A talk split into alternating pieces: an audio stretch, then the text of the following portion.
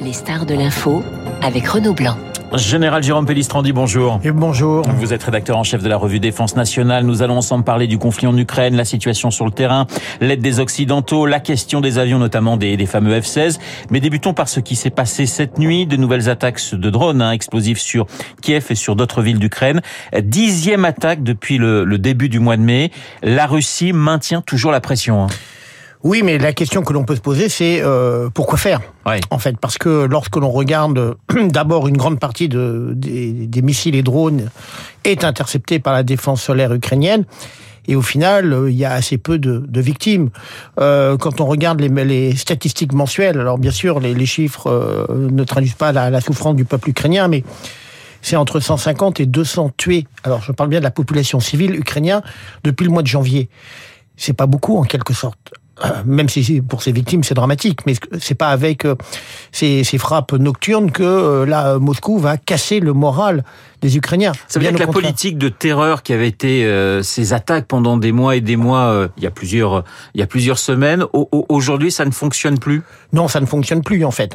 Et en fait, la, la, la véritable difficulté pour Moscou, c'est que le Kremlin n'a aucune véritable stratégie, si ce n'est d'un côté, sur le plan terrestre, être en situation défensive face à la contre-offensive ukrainienne que tout le monde attend, et puis, euh, tels les moustiques, essayer de faire mal, mais euh, bah, euh, c'est pas un moustique qui va tuer euh, le peuple ukrainien. Les attaques aériennes et les combats terrestres, notamment à Bakhmut, quelles sont vos, vos informations en général? Parce que certains parlent d'avancée des Ukrainiens, d'autres disent que les Russes, avec Wagner, ont repris pratiquement la ville de Bakhmut. Alors, on en est où exactement? En fait, la situation est très confuse sur le terrain. Ouais. Euh, D'abord, Bakhmut est détruit à 98%. Dire, euh, si un jour il faut reconstruire la ville, il faut tout raser. Et donc on a euh, effectivement, on va dire un peu au centre euh, Wagner qui progresse. Alors quand ils ont progressé de 100 mètres, pour eux c'est une victoire. Et effectivement, au nord et au sud, les Ukrainiens qui ont desserré l'étau. Bon, euh, mais ça peut durer comme ça des semaines et des mois. Alors, quelle est la stratégie ukrainienne Est-elle de vouloir euh, réattaquer à partir de Bakhmut ou est-elle d'infliger de, des pertes importantes aux, euh, aux, Russes? En tout état de cause, cette bataille, elle a été engagée depuis le mois d'août de l'année dernière et Moscou est incapable de la gagner. On parle de 20 000 morts du côté russe à Bakhmut. C'est tout à fait vraisemblable. Ouais. Et donc, quand on parle des 20 000 morts, il faut multiplier par 3 ou 4 le nombre de blessés. C'est-à-dire ouais. que la ponction sur l'armée russe est extrêmement euh, importante. Alors, armée russe et euh, Wagner, et c'est bien euh, un, un, véritable problème pour le Kremlin parce que bah, ces soldats euh, meurent sur le front alors que l'opération spéciale militaire devait durer trois semaines. Et du côté ukrainien, on a des, on a des chiffres? Alors, les pertes doivent être également importantes. Moindres parce que les Ukrainiens sont en situation défensive, donc en situation défensive, bah, on, on, en quelque sorte, on peut construire des obstacles, se protéger, mais il est sûr aussi que c'est un, euh, un, sacrifice important euh, pour les Ukrainiens, avec, euh, ne l'oublions pas, le rapport démographique, 140 millions d'habitants du côté russe, ouais. 40 millions du côté ukrainien. La contre-offensive, Général Pellistrandi, beaucoup d'officiers français que nous interrogeons et évoquent une contre-offensive à la fin du mois de mai, enfin dire dans les jours qui viennent. Est-ce que c'est aussi votre, votre sentiment ou il est impossible de, de savoir véritablement? Bah, En fait, euh, il faut réfléchir en quels sont les, les créneaux euh, utiles. Euh, leur, c'est vrai qu'on attend euh, tout le monde cette, euh, offensive depuis euh, plusieurs semaines. L'offensive de printemps, bah, on va bientôt peut-être être à l'été. Une chose est sûre, c'est que à un moment donné, il faut prendre la décision d'y aller. Euh, la question est de savoir où et quand, c'est-à-dire quel est le lieu sur le front où l'opportunité de réussite est le plus grand et, euh, et quand. Et simultanément, c'est aussi la difficulté de l'exercice, c'est que les Ukrainiens peuvent avoir le sentiment ah bah tiens, il nous manque encore tel type de matériel. Ouais. Bon voilà, donc il y a un moment donné où il faut trancher. Mais il est clair que et on peut faire une comparaison, c'est intéressant sur le plan historique avec ce qui a été le débarquement en juin 44. À un moment donné, euh, le général Eisenhower a dû prendre sa décision. Bon, alors, dans le cas du débarquement, il y avait des questions de marée et de lune, mais là, euh, plus on retarde, plus les Russes fortifient. Oui, c'est ça. Quelque, et ce que j'allais vous dire. Voilà, donc à un moment donné, il y a un compromis. Une contre-offensive russe, aujourd'hui, elle, elle vous semble impossible? Bah, A priori, oui, parce qu'on voit bien que l'outil militaire russe été extrêmement entamé. Euh, ils ont perdu euh, près de 2000 chars, ce qui est énorme. Et on sait, on a des images où on a vu euh, qu'ils sortaient des stocks des chars du type T-55. Donc 55 comme l'année de production. Ce qui veut dire que un char T-55 face à un Léopard, il a 10 secondes de survie. Donc on voit bien que les Russes vont miser sur la défensive. En fait, ils veulent casser l'offensive ukrainienne et sanctuariser le territoire qu'ils ont déjà conquis. Elle est très importante, cette contre-offensive pour les Ukrainiens, parce qu'évidemment, elle va être scrutée de très près par les Occidentaux. Si elle échoue, si elle ne va pas assez loin, les Occidentaux vont peut-être dire on arrête les armes et, il faut s'asseoir autour d'une table C'est un peu la difficulté, effectivement, d'autant plus qu'il ne faut pas oublier que à partir de cet été, les États-Unis rentrent en campagne. Donc euh, la priorité lors de la campagne présidentielle aux États-Unis, ce sont les affaires intérieures. Donc euh, le fait de dépenser des, des milliards d'aide à l'Ukraine pourrait être euh, voilà moins prioritaire, y compris pour le gouvernement de Joe Biden. Mon général, il y a un G7 en ce moment au Japon. On annonce la venue de Volodymyr euh, Zelensky. On imagine que son discours sera toujours le même. Continuez de nous aider, aidez-nous un peu plus et un peu plus, c'est certainement donnez-nous des avions. Alors la question des avions, bien sûr, se pose, sachant que euh, les, euh, la, formation des pilotes a été en quelque sorte entérinée, que ce soit par euh, donc le premier ministre britannique ou par le président de la République Emmanuel Macron. Maintenant, dernier. Voilà. Maintenant, la question qui se pose, c'est ok, c'est très bien d'apprendre à piloter. D'abord, ça prend du temps.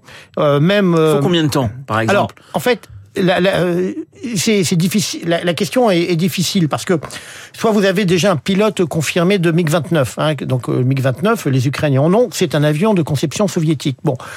Il faut le transformer sur un système euh, beaucoup plus moderne. Un F-16 ou imaginons un Rafale. Tout à fait. bon, ça se fait pas comme ça. Il faut considérer qu'il faut à peu près au minimum six mois pour qu'il soit capable d'exploiter le système d'armes. Par contre, si vous prenez un jeune euh, en formation initiale, euh, donc d'abord il faut un garçon ou une fille qui soit très bien entre guillemets câblé, puisque il va devoir à la fois avoir un cursus d'ingénieur, euh, d'officier, de pilote. Ah bah là c'est euh, 3-4 ans.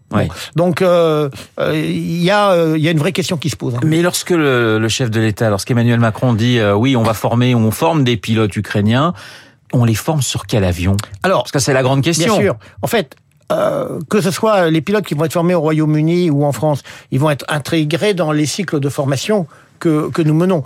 Maintenant, la question qui se pose, c'est une fois qu'ils sont formés, sur quel type d'avion vont-ils voler? Donc, si c'est les formés, alors on peut aussi euh, peut-être euh, euh, parce que l'un des problèmes c'est que depuis le début de la guerre, l'Ukraine n'est plus en mesure de former ses propres pilotes. Ils ont des MiG-29, ils ont des Sukhoi, mais la guerre fait que on peut c'est trop compliqué pour les former sur le territoire ukrainien. Mais c'est vrai dire après les transformer ces pilotes sur avions d'origine soviétique, en tout état de cause, c'est compliqué. Alors bien entendu, la vraie question qui se pose, est-ce que les, pays occidentaux accepteront-ils un jour de livrer des avions de combat occidentaux type F-16 ou Mirage 2000 Alors justement, les F-16, on sait que la Belgique a dit non, bah nos F-16 sont trop vieux, et, tout le monde dit euh, on attend finalement le feu vert de, Washington parce qu'on pilote pas comme ça un F-16 du côté des, des Américains. Ce sont des avions aussi qui, qui coûtent très très cher. Est-ce que vous pensez que Joe Biden, à un moment ou un autre, va céder bah, Ça va être aussi une des questions qui euh, autour du G7. Maintenant, euh, cela peut dépendre aussi de comment va se passer la contre-offensive, parce que même, admettons que euh, Joe Biden donne son feu vert, le transfert d'avions F-16 ne, ne se fera pas en quelques jours. il faut former, on l'a dit, les pilotes. Oui. Il faut former le personnel d'environnement pour un avion de combat il faut entre 12 et 15 personnels pour le mettre en œuvre. Donc euh, c'est un effort euh, conséquent. Euh, donc c'est au mieux pour l'automne, voire début 2024. Une chose est sûre, c'est que tout va dépendre effectivement de Comment va se passer la contre euh, la, contre-offensive? Va-t-elle en quelque sorte obtenir de vrais succès sur le terrain, obligeant les Russes à négocier? Donc euh, là aussi, bah, autant de d'interrogations pour le moment. Alors il y a cette idée développée par certains, notamment par exemple par Luc Ferry sur notre antenne, qui estime que plus on aide militairement l'Ukraine, plus la menace russe euh, peut être importante et que cette menace russe, elle peut monter en gamme côté munitions. Est-ce que vous partagez ce sentiment, mon général? Non, pas du tout. Ouais. Je pense qu'il faut être clair. Euh, dire Poutine n'a aucune intention de se rabibocher avec le monde occidental. Donc après, c'est euh, aussi une question de savoir ce que l'on veut.